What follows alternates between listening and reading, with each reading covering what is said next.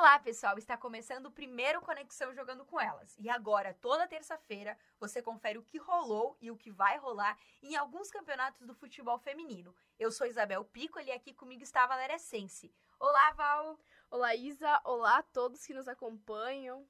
E para dar início ao nosso primeiro Conexão Jogando com Elas, vamos falar sobre o Brasileirão Feminino A1. Exatamente, isso aí, Brasileirão Feminino. E para entender como é que ele funciona, o Brasileirão Feminino, então ele é o A1, ele é composto pelos 16 melhores clubes do país. Quem são esses 16 melhores clubes? Aqueles que permaneceram na Série A1 em 2018 e os que subiram da Série Brasileirão Feminino A2. E o time campeão do A1, ele garante uma vaga na Copa Libertadores Feminino em 2020, se caso ela vier acontecer, que é o que a gente espera que aconteça. É Exatamente, é Val. E para como é que funciona essa competição? A competição ela inicia em pontos corridos e turno único, passa para as quartas de final, vai para a semi e tem uma final. E toda fase uh, que se inicia, a pontuação das equipes é zerada. E no domingo, dia 4 de agosto, aconteceu a 15ª rodada, que foi a última, a última rodada da primeira fase da competição do Campeonato Brasileiro 1. Então vamos ver quais foram esses resultados, como é que ficou essa 15ª rodada, Val? Exatamente, todos os jogos foram às 2 horas da tarde. O primeiro jogo foi Corinthians e Vitória, onde Corinthians venceu por 2 a 1 o time do Vitória. São José ganhando de 2 a 0 do Santos. O Aldax venceu por 2 a 0 a Ponte Preta. O Foz Atlético empatou em 1 a 1 com o Minas. O Sport venceu por 3 a 1 o Irandubá. O Internacional empatou em 0 a 0 com o Kinderman. O Flamengo meteu 5 a 0 no São Francisco e a Ferroviária. Sensacional. 7 a 0 no Vitória.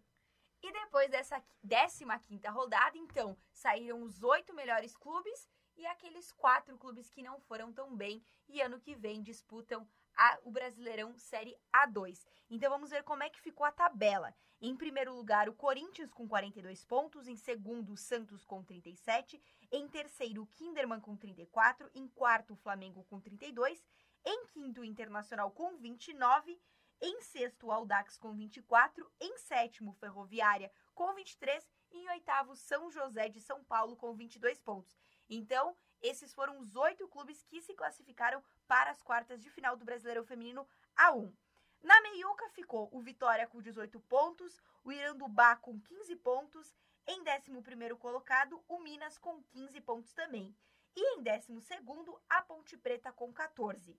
Os quatro últimos, que são os quatro rebaixados, em 13º Vitória com 14 pontos, em 14º o Foz Cataratas com 13 pontos, em 15º São Francisco com 6 e em 16º o Esporte que fez apenas 3 pontinhos. Difícil essa vida do esporte. Enfim, e a segunda fase do Campeonato Brasileiro Série A1 vai acontecer agora dia 14, às 3 horas da tarde, entre o São José e o Corinthians, na cidade de São José dos Campos. O outro jogo é às 7 horas da noite, entre Ferroviária e Santos na, em Araranguá. A rodada segue no sábado, dia 17, confronto às duas horas da tarde entre o Internacional e o Flamengo em Porto Alegre. E para fechar a rodada, no domingo, dia 18, às 3 horas da tarde, o Audax enfrenta o Kinderman em Osasco, Isabel.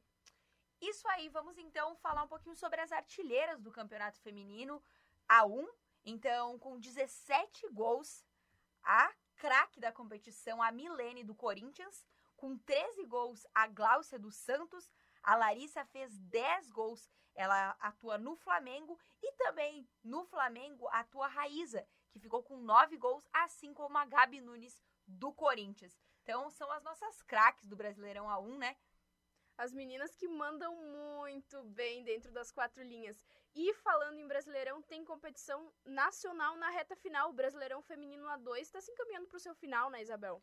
O Brasileirão Feminino A2, ele inicia numa primeira fase com 36 clubes. E quem que são esses clubes, Isabel?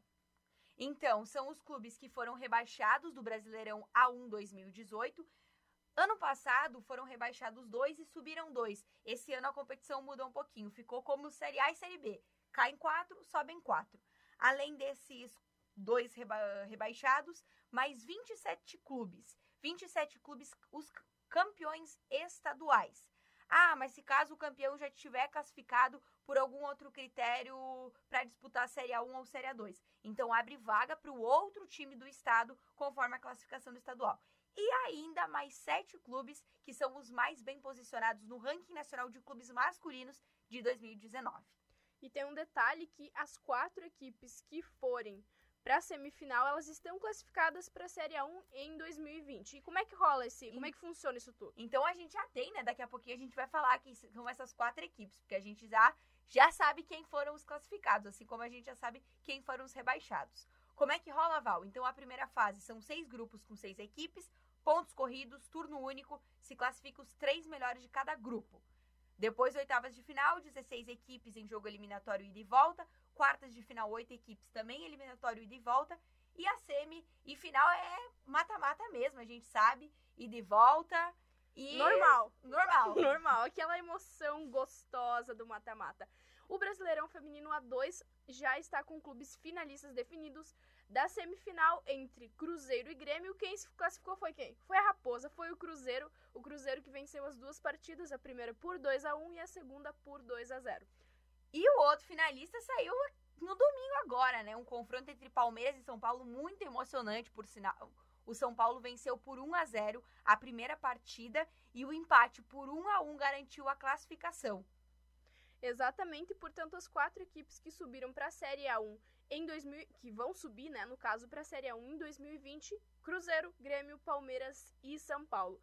E os finalistas Cruzeiro e São Paulo, as datas e locais do confronto ainda não foram divulgados. Então a gente vai ficar no, no aguardo aí. Um detalhe bem importante, eu falei que o confronto entre o Palmeiras e o São Paulo foi muito emocionante, porque é o primeiro ano que o São Paulo tem uma equipe uh, feminina de futebol formadinha, jogando, e é, é muito emocionante para a equipe e se classificou para a Série A1, tá na final e vai ser um confronto muito disputado, o tricolor e a raposa. E é bem bacana isso da gente ver o futebol feminino se fortalecendo no nosso país. Inclusive, um dos gols marcados, o único gol da partida marcado pelo São Paulo foi pela Cris, né?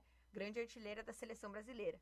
Exatamente, Isabel, e agora nós vamos falar sobre competições estaduais, maravilhosas que movimentam toda uma rivalidade e já tem campeonato andando e outros que se iniciaram. E a gente tá ansiosa, né? Por esses confrontos para saber o que, que vai rolar nesses campeonatos estaduais. E tem, tá começando agora, fim de agosto, tem campeonato iniciando, tem campeonato que inicia em setembro, em outubro. Então o fim do ano vai ser dos estaduais. Exatamente, o Campeonato Paulista Feminino já está na 12 rodada, mas como é dividido em duas fases, é a partir da 11 rodada que passam a disputar a competição apenas o, os oito melhores, as oito melhores equipes da primeira fase.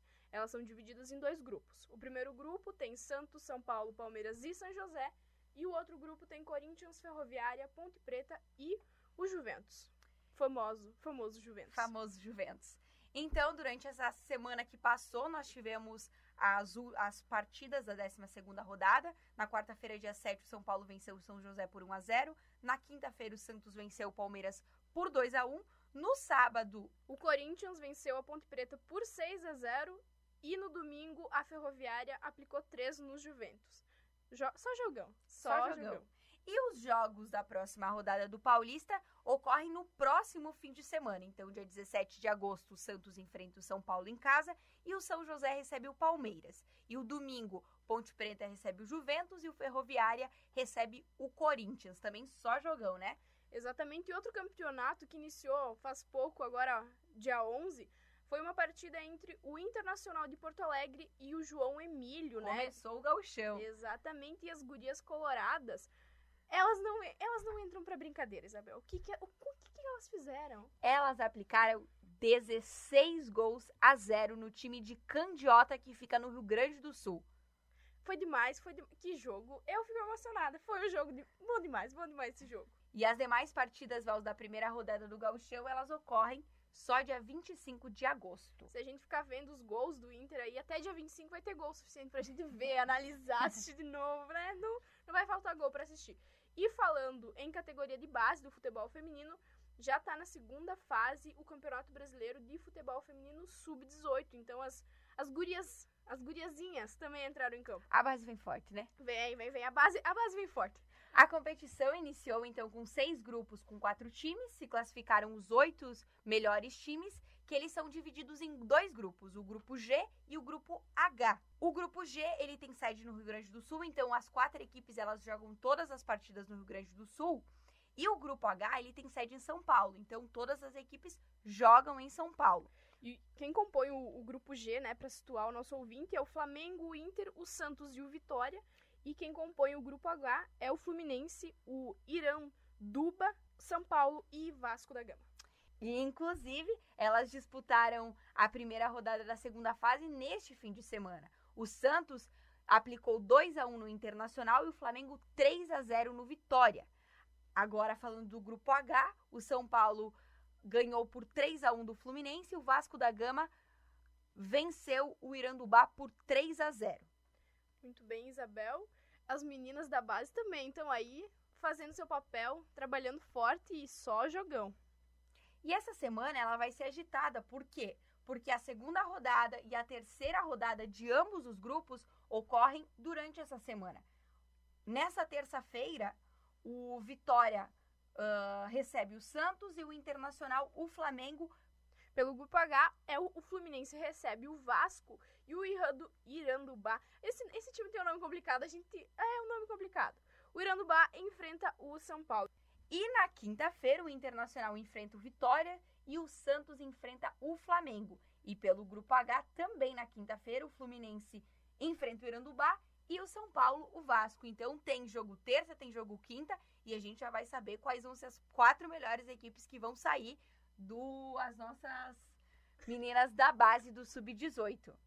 Muito bem, Isabel, e a gente tá chegando ao final, mas a gente vai acabar com uma notícia boa, né, Isabel? Qual que é a notícia boa? A gente vem aqui para parabenizar as jogadoras colombianas que foram campeãs no Pan-Americano. Elas derrotaram a Argentina nos pênaltis por 7 a 6 e levaram uma medalha inédita, um ouro que representa o primeiro título pan-americano da história da Colômbia no futebol feminino. Um jogo apertado, um jogo muito apertado, e o Brasil, ele não, ele não participou do pan-americano porque ele ganhou a Copa América e já é finalista, já ganhou a Copa América em 2018 e ele já garantiu vaga para as Olimpíadas em 2020 no Japão.